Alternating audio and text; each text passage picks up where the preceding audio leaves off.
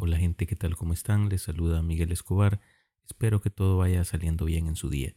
Bienvenidos a un nuevo episodio de su podcast Quiero saber más, un espacio en el que hablamos sobre temas interesantes porque todos deseamos por naturaleza saber.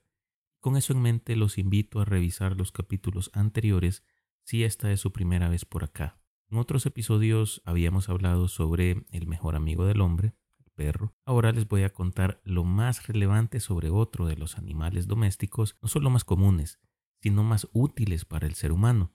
Y es que ya sea manteniendo tu hogar libre de ratas o brindándote un poco de compañía, los gatos son animales que han acompañado a la humanidad desde hace mucho tiempo. Y hoy te voy a contar todo lo que hay que saber sobre estos pequeños felinos. Comenzamos.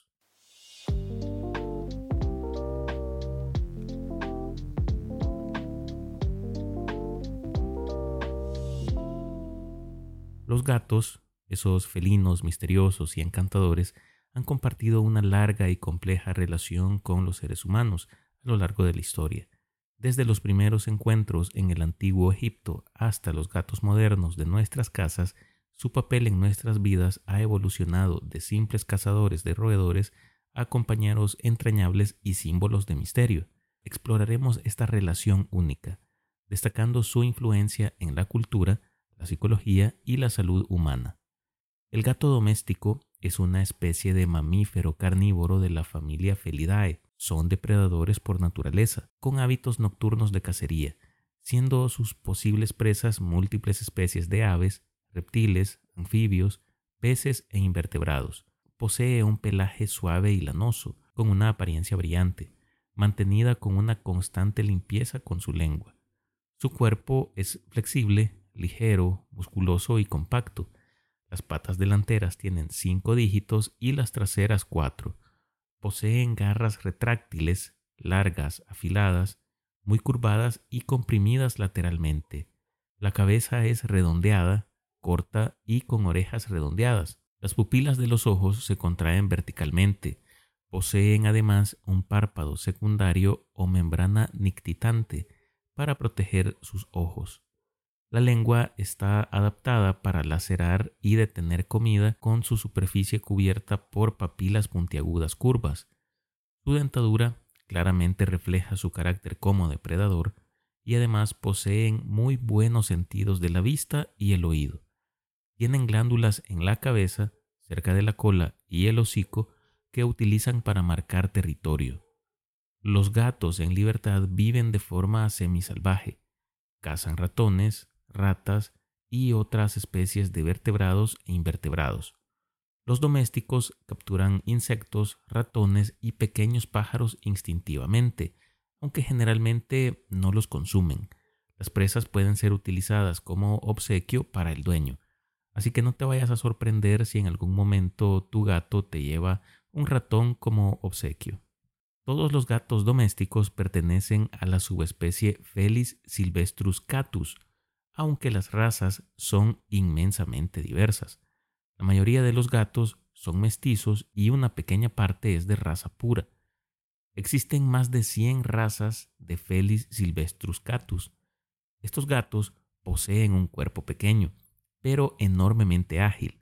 Suelen pesar de unos 4 a 5 kilogramos, aunque otras razas, especialmente aquellas de pelo largo, tienden a obtener un cuerpo más robusto y pesado.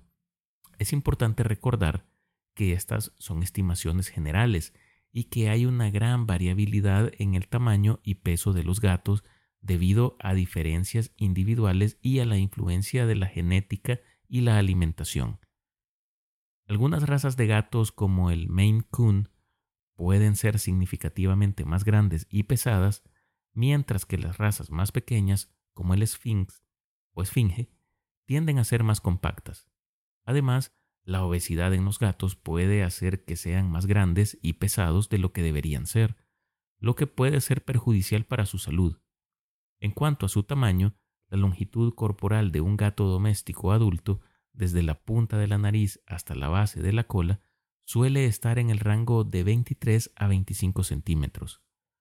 La altura a la cruz, o sea, la parte más alta de la espalda, suele ser aproximadamente 23 centímetros o 9 pulgadas. La altura en el hombro suele ser de 20 a 25 centímetros, o sea, unas 8 a 10 pulgadas.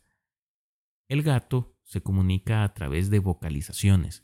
Las más populares son sus característicos maullidos y el ronroneo, pero puede también aullar, gemir, gruñir y bufar.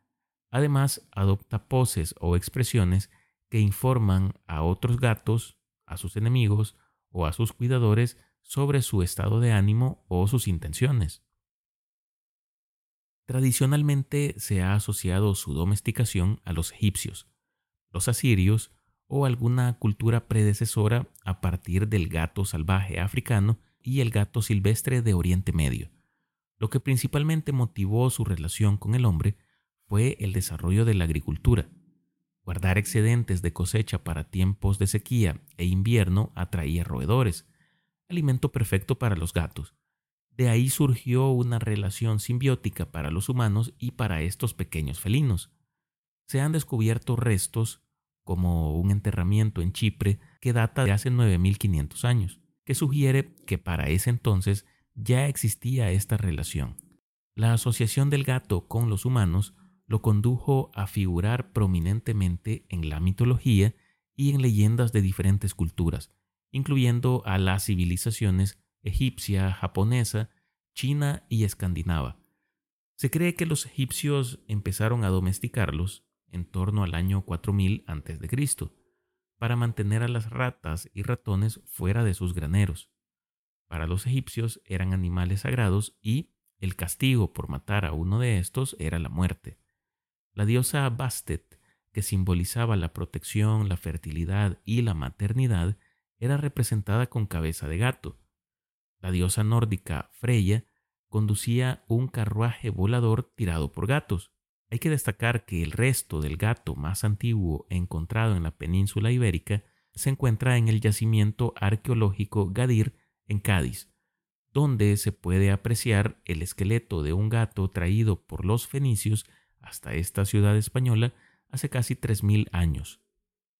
A lo largo de los siglos, los gatos se propagaron por el mundo, desempeñando papeles diversos en diferentes culturas. En la Edad Media se asociaron con la brujería y la superstición en toda Europa, mientras que en Asia eran vistos como símbolos de buena suerte.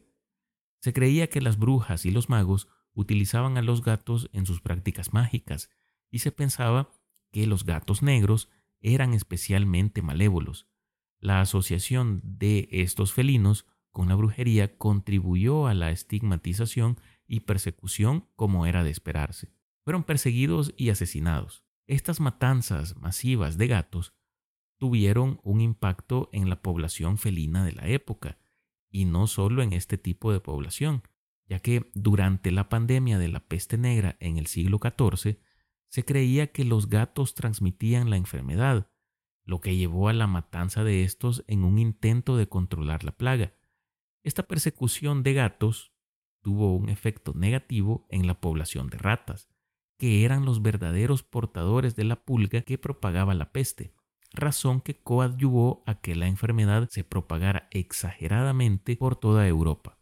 Mientras que en Japón los gatos tenían una reputación positiva y eran considerados guardianes de los hogares y protectores contra los espíritus malignos. Los gatos también se asocian con la suerte y la prosperidad en la cultura japonesa. ¿Quién no ha visto el famoso Maneki Neko o el gato de la suerte japonés, que es una figura icónica que se encuentra comúnmente en tiendas y hogares para atraer buena fortuna? En algunas partes de la India, especialmente en la región de Bengala, los gatos eran vistos como protectores de hogares y se creía que tenían poderes sobrenaturales. En la religión hindú, la diosa de la destrucción, Kali, a veces se representa montando a un gato. En el Tíbet se los considera desde tiempos inmemoriales guardianes de reliquias y templos, posiblemente por la robustez ostensible e inteligencia atribuida a la variable siamesa, oriunda de esa región. Animal sagrado, venerado y a veces mimado excesivamente. En el seno del budismo tibetano se le considera acompañante en el tránsito obituario y también en los sueños lúcidos. A pesar de estas creencias dispares, los gatos se convirtieron en compañeros valiosos para las personas alrededor del mundo. Su capacidad para cazar roedores fue especialmente útil en una época en la que las plagas eran una amenaza constante. Sin embargo, su atractivo va mucho más allá de su destreza cazadora. Sus sentidos del olfato y oído son superiores en muchos aspectos a los del ser humano.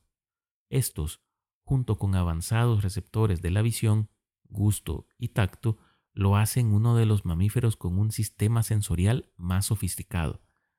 Diferentes análisis indican que su visión es superior durante la noche a la de los humanos e inferior a la de estos durante el día. El gato tiene la capacidad de utilizar al máximo la tenue luz visible y además existe la certeza de que pueden ver en el infrarrojo cercano. Los gatos pueden percibir sonidos de tonalidad superior en dos octavas a los que puede percibir el ser humano, y en una octava y media más elevada que los que oyen los perros. Hasta pueden rotar las orejas de forma independiente una de la otra para precisar el origen del sonido. Además, por su agilidad y fortaleza y por su habilidad de caer sobre sus patas, se dice popularmente que tienen siete vidas, nueve en el mundo anglosajón, en ambos casos un número considerado de la buena suerte. En la actualidad, los gatos se han ganado un lugar especial en los hogares modernos. Son adorables, independientes y poseen una personalidad única.